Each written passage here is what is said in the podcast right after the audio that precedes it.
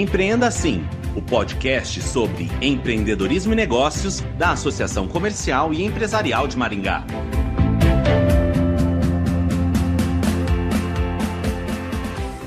A Cisprime do Brasil, cooperativa de crédito com foco na área da saúde, trouxe a Maringá o economista Roberto Dumas. Com uma experiência de 30 anos no mercado financeiro mundial, Roberto Dumas já atuou no Banco dos BRICS em Xangai.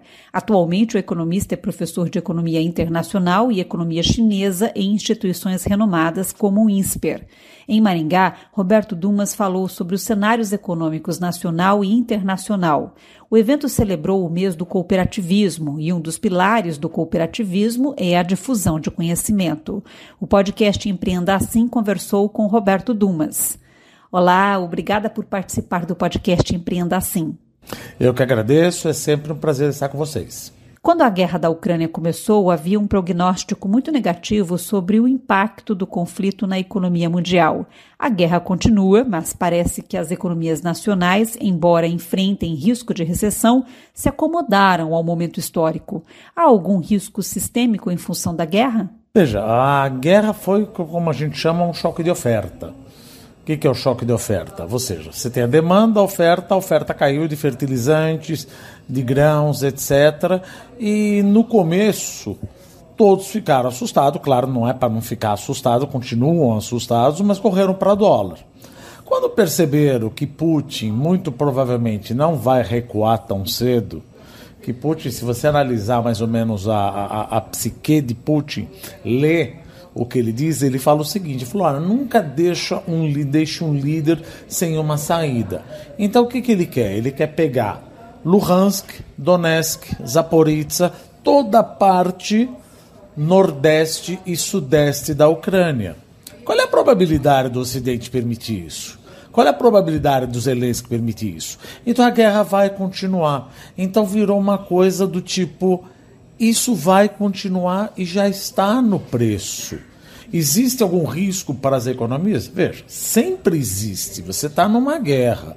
Putin não quer recuar, Zelensky não consegue mandar ele embora. Precisa saber até que ponto Putin vai querer ir. Se vai entrar com alguém da OTAN, acho que não. Acho que não. Vai continuar. Uh, o cenário está dado, porém a guerra não termina.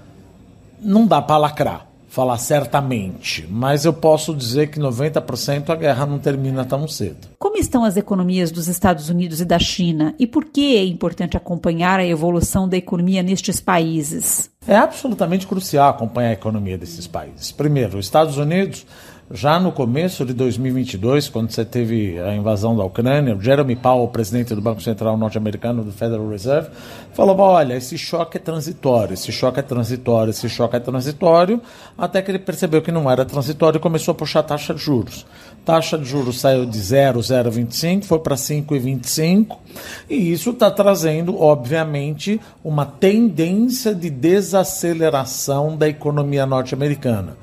Tá bom? Não, tá, tá, tá, muito bom. Esse ano provavelmente ainda cresce 1,6%, ano que vem 1%, mas é um esfriamento da economia norte-americana. E o que, que isso me impacta? Veja, eu exporto para os Estados Unidos.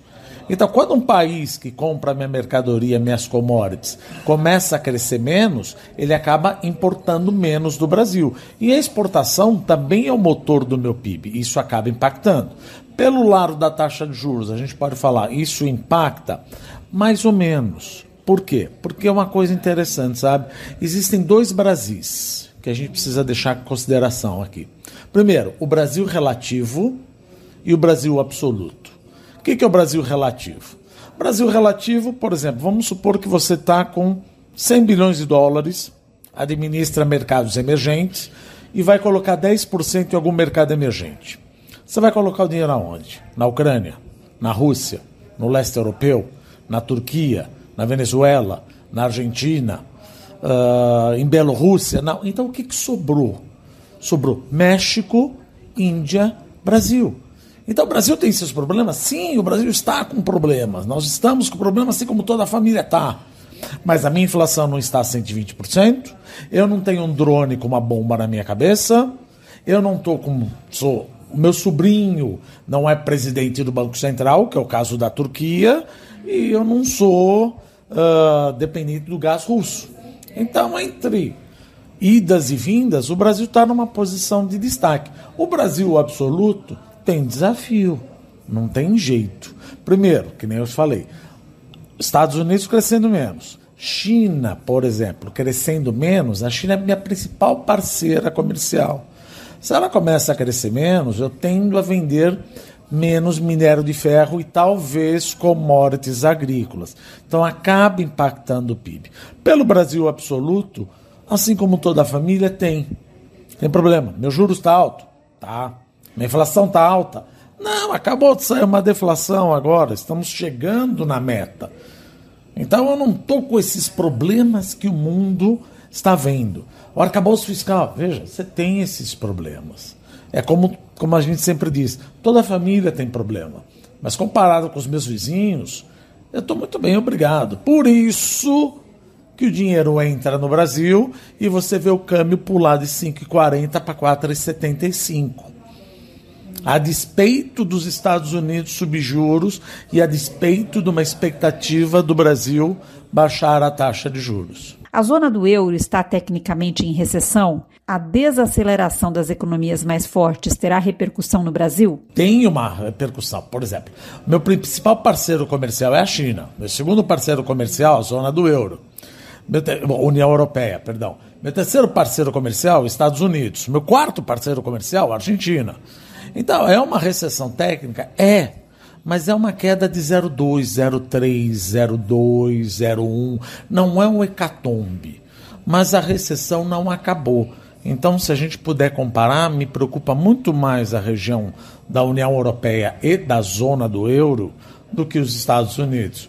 Por quê? A Christine Lagarde ainda não parou de subir juros.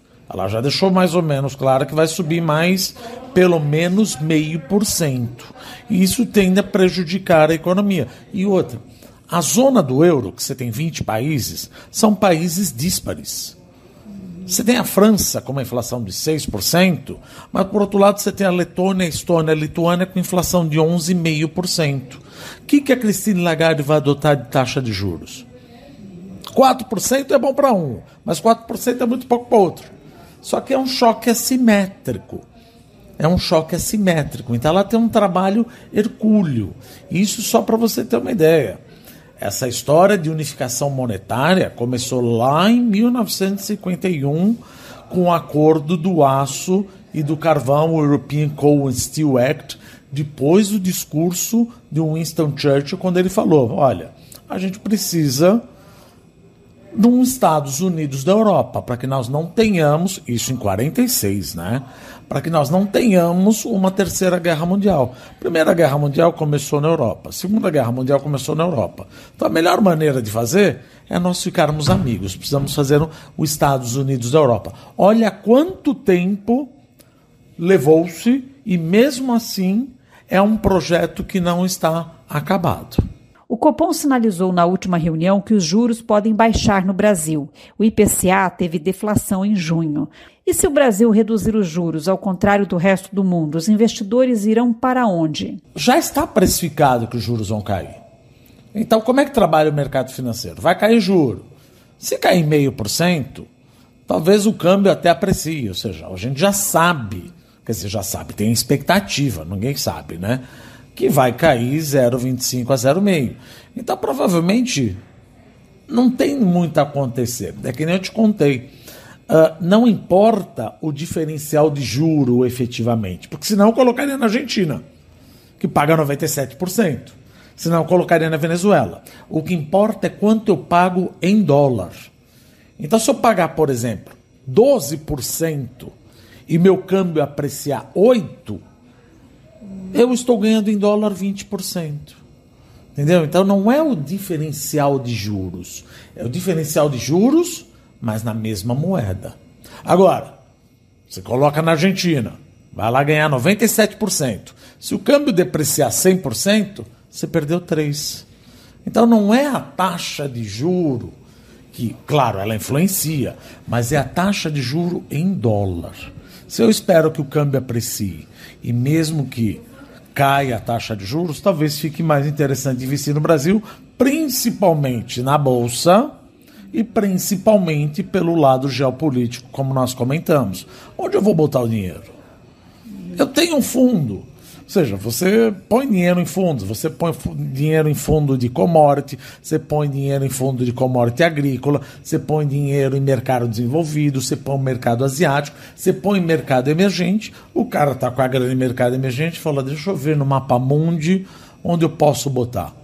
O Brasil não está tão ruim, que é o que eu falei do Brasil relativo.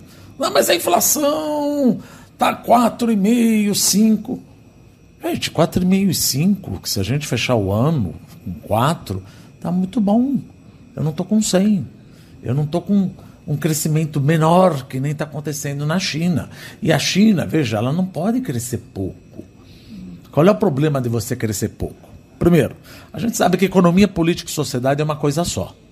Só que numa ditadura, que é o caso da China, se você cresce pouco, você pode suscitar tensão social. Se suscita tensão social, a população reclama. A população reclama, numa democracia, você não vota naquele candidato, vota no outro. Numa ditadura, eu tenho que passar o tanque na rua. Então, eu preciso crescer, nem que seja forceps. Eles precisam crescer com mais estímulo. Vai ser difícil. Uns 4,5 e 5, é, mas veja o preço de commodity caindo. Já estão esperando que a China vá crescer menos. Aquele tempo de 14, 13, 7, pode esquecer, não vem mais. Qual a sua avaliação sobre o arcabouço fiscal? Ele reduziu incertezas e aumentou a confiança do mercado financeiro? Veja, quando nós. Uh, uh, uh, no começo do ano, quando a gente. Nós tivemos muitas declarações do governo, algumas declarações assustaram um pouco. Por exemplo, eu não gosto dessa estupidez do teto de gasto. Isso fez a curva de juros aumentar. Ou seja, a população começou a pedir juro para comprar título público.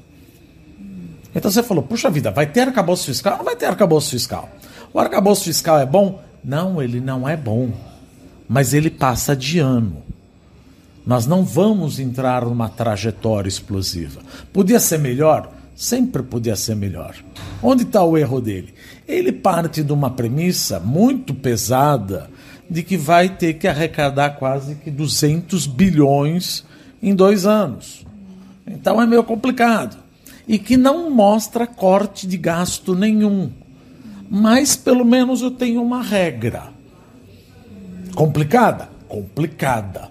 Mas era melhor do que a não existência de regra nenhuma. Então você fala, ele é bom? Não, ele não é bom. A gente não tira 10 em tudo. Mas você vai passar com 6.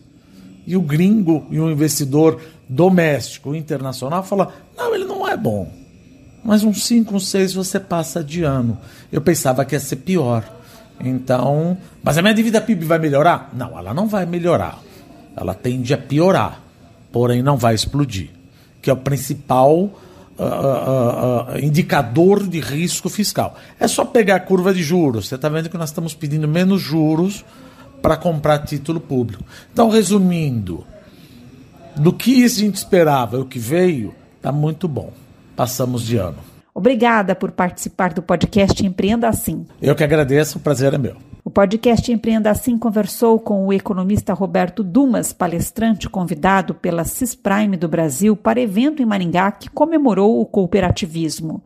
Obrigada, ouvinte e associado, por acompanhar o podcast Empreenda Assim. Até a próxima.